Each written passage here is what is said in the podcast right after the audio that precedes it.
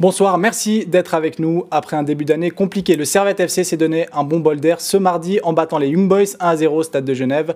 Les Grenats maintiennent leur cinquième place au classement de Super League. Chris Bedia, bonsoir. Bonsoir. Nouvel attaquant du Servette FC. J'aimerais revenir, avec vous sur ce match euh, contre Young Boys. C'était vraiment un bon match du Servette. Oh, c'était un bon match. Euh, on les attendait aussi. Euh, on les attendait. Le coach, il a, il a prévenu que les 20 premières minutes, euh, ils allaient pousser. C'est leurs habitudes. Donc on a, on a été solide et nous, on est allé les chercher dans leur camp et c'est bien passé. Ouais, justement, vous marquez euh, après 3 minutes. D'habitude, Young Boys euh, a l'habitude de venir fort, hein, c'est ce que vous disiez. Là, c'est vous qui avez marqué dès le début. quand on commence un match comme ça, c'est quand même plus facile derrière Ouais, après, c'est plus facile derrière. On peut gérer, on peut, on peut rester en bloc ou rester le bloc haut ou bas. Non, on a, on a bien fait les choses dès le début du match et c'est ça qui nous a permis de gagner le match, je pense. Comment vous expliquez qu'en trois jours, on peut passer d'un match pas très bon à Lugano à un match plutôt très bon, voire excellent contre Young Boys à domicile? Qu'est-ce qui a changé dans, les têtes entre ces deux matchs? Bah, bon, je suis nouveau, je viens d'arriver, donc euh, je sais pas trop. Mais je pense que c'est parce que c'est Young Boys en face. Quoi. Ils, jouent, ils jouent Ligue des Champions, c'est une grosse équipe, tout le monde les connaît. Donc là, euh, tout le monde se dit un peu, faut pas les rater. J'ai parlé de ce début d'année compliqué avant ce match contre Young Boys. Euh, vous avez fait des points que contre Lausanne et Lucerne, qui sont les deux équipes de, bas de classement. Euh, est-ce que vous partagez déjà cette analyse que c'était un début d'année compliqué, un peu en dessous de ce qu'on a l'habitude ou c'est simplement que, par exemple, contre Zurich, hein, il y a eu un bon match, mais, euh, mais vous perdez. C'est simplement que vous n'avez pas réussi à aller chercher les, bons points au bon, au bon moment? Bah, Vous savez, c'est le foot. Hein. C'est... On ne choisit pas. Il y a des y a des enjeux. Des fois, euh, on a un peu de chance, des fois, on n'a pas de chance. Des fois, on est motivé, des fois, on l'est, mais ça passe pas sur le terrain. Donc, moi, je pense que avec tout ce qui s'est passé, il faut juste prendre les, les bonnes choses et avancer, on va dire. J'aimerais un peu parler de votre cas précis. Vous êtes arrivé là pendant ce mercato hivernal. Euh, on a dit, alors je ne sais pas exactement euh, dans quel cas c'était vrai, que vous étiez un peu hors de forme. Euh, il a fallu quelques, quelques temps pour que, pour que vous puissiez vous entraîner avec l'équipe, etc. là, vous êtes sur quatre matchs où vous avez joué. Les deux derniers matchs, vous étiez titulaire. Comment ça va physiquement? Ça va bien. Un peu fatigué, mais ça va bien. C'est normal. Mon dernier match date de septembre.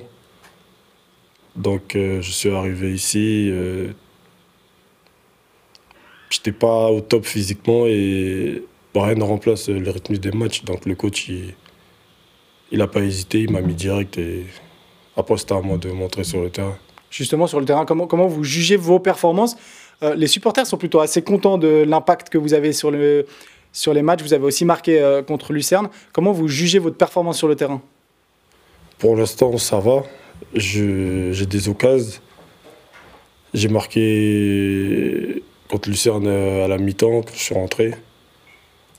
Mais là, il faut plus se concentrer sur, euh, sur les occasions parce que j'en ai, je manquerai deux contre Young Boys et je n'ai pas réussi à en mettre un.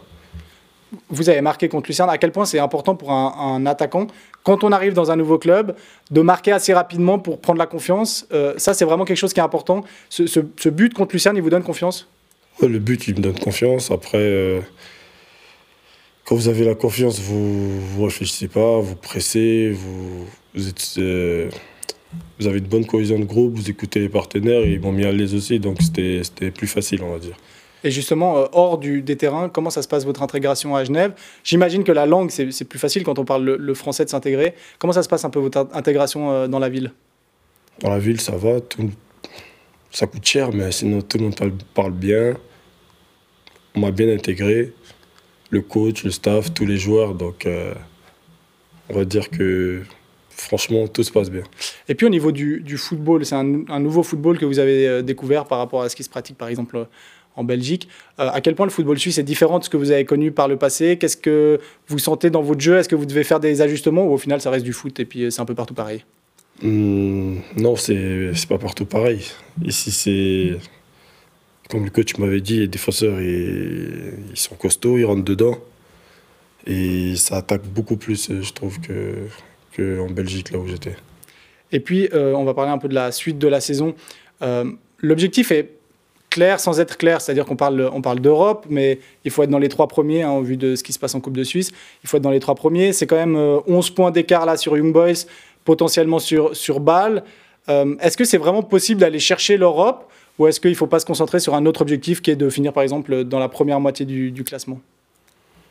Bah, ça, c'est une question qu'il faut poser au cadre. Mais selon vous, euh, selon le, jeu que propose le, le Servette FC, vous pensez que vous pouvez aller chercher, on a vu mardi contre Young Boys, mais sur la fin de saison, aller reprendre 10 points à ces équipes-là? Bah, Le plus important, c'est pas, justement de ne pas penser à ça et de prendre match après match. Et je pense que si on avance comme ça, on prépare chaque match, chaque match, chaque match je pense qu'il y a moyen d'aller chercher quelque chose. Vous l'avez dit un peu en début d'émission, on a l'impression que Servette fonctionne sur courant alternatif. Euh, quand c'est Young Boys, alors euh, bon, on va parler aussi du fait que Young Boys, euh, vous, vous semblez être la bête noire de Young Boys, mais quand c'est Young Boys, vous êtes un peu plus motivé, vous allez plus fort que quand on va jouer à Lugano par exemple.